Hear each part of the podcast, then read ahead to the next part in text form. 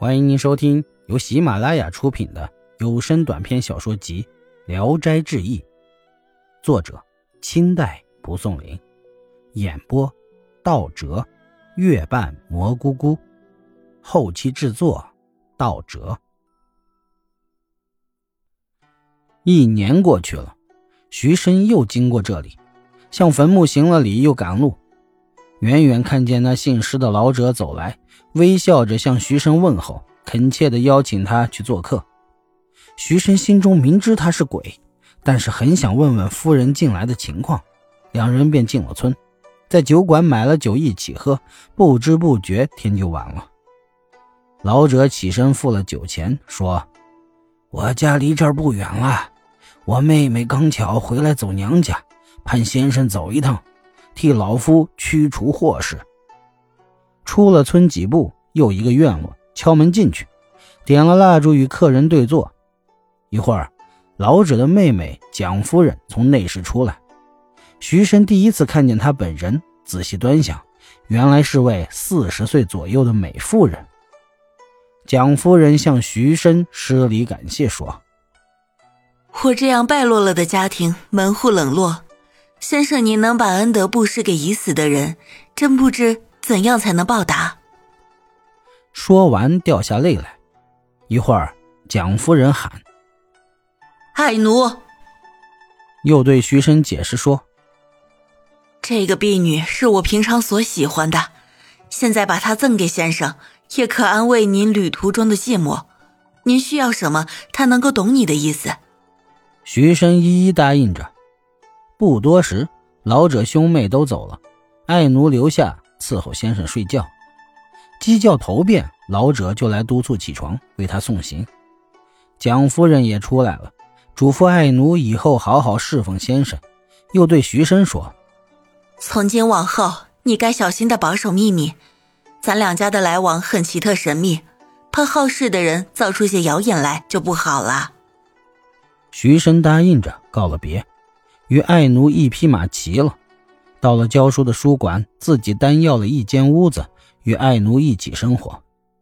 偶尔有客人来，爱奴也不回避，别人也看不见他。徐生若想要点什么，才一想，他就给拿来了。他又擅长巫术，有点小病，他一按摩，立刻就好了。又到了清明节，徐生回到那古墓的地方，爱奴告辞下马。徐生嘱咐他带向夫人问候，爱奴说道：“是。”于是就不见了。几天后，徐生回来找他，刚想观察坟墓，忽见爱奴穿了一身华丽的衣裳，坐在树底下坐着呢。于是和他一起上路，这样年年同来同去就习惯了。徐生打算领他一同回家去，他坚决不同意。到了年底。徐生辞了书馆，返回老家，和爱奴约好再会的日子。爱奴送他到自己坐过的大树那儿，指着一堆石头说：“这就是我的坟。夫人出嫁前，我便在她身边伺候；我死后就埋在这里了。先生，您若再从此经过，烧一炷香凭吊我，咱就能相见的。”徐生告别爱奴，回到家中，非常想念他。怀着敬爱之情去坟上烧香，并没有见到他的影子，就买了口棺材，掘开坟墓，打算装了骨头带回家重新安葬，以寄托爱恋之情。坟墓掘开后，徐生亲自进去看，见爱奴的面色和活人一样，皮肤虽然未腐烂，可是衣裳却像灰那样腐败，头上的金玉首饰都和才做的一样新鲜。再看腰上，有裹着几块金子的包袱。他把包袱卷起来，揣到怀里，这才脱下袍子，盖上尸体，抱到了棺材里，租了辆车拉回家去。停到了另一所宅院里，给他换上了一身绣花新衣，自己睡在旁边，希望出现奇迹。忽然，爱奴从门外进来了，笑着说。人家坟的贼在这儿呀！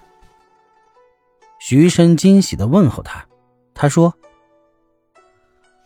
前些日子到了东昌府，三天后回来一看，我住的房子没有了。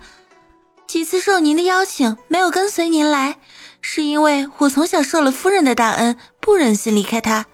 现在您既然已经把我抢了来，并将我安葬好，便是您对我最大的恩德了。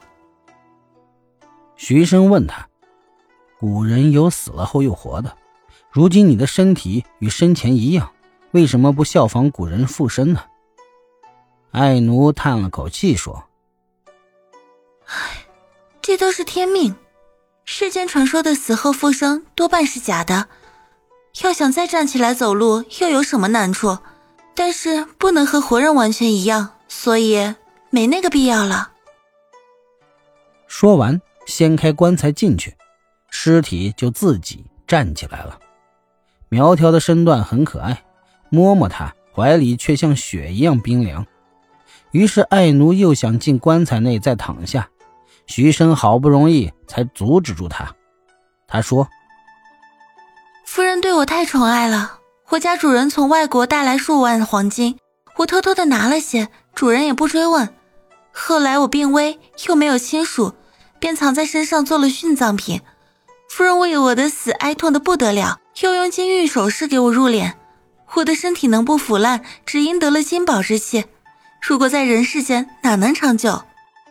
若是真想让我保持活人似的身体，千万别强迫我吃饭，不然灵气一散，我的游魂也就将消失了。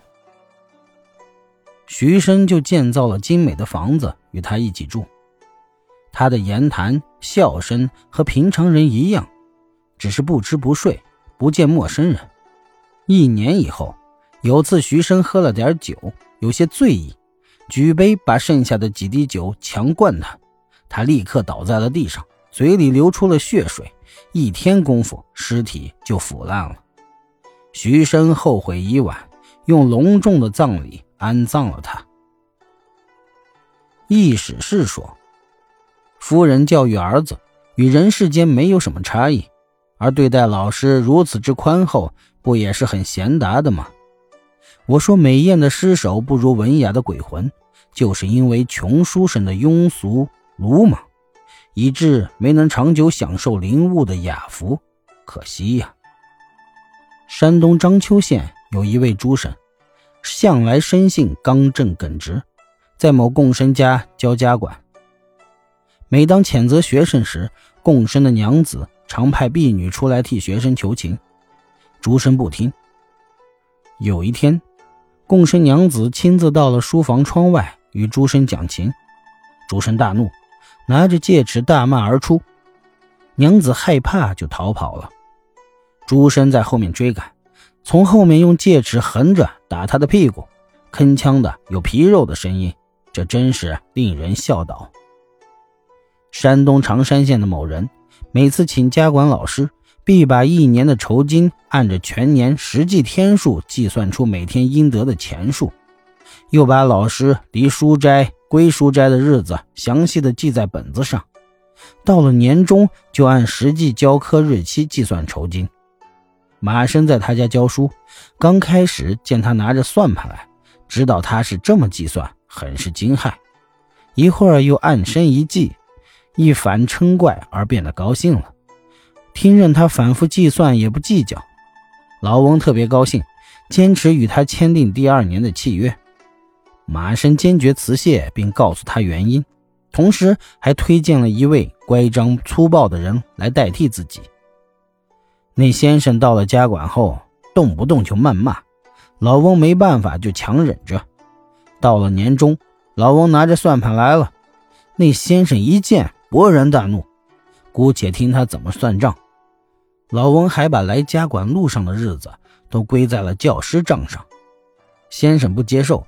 又把算珠子拨给东家，两个人争执不下，就抄起家伙互相打起来了，打的两个人都头破血流，一起上了公堂。本集演播到此结束，谢谢大家的收听，喜欢请点赞、评论、订阅一下。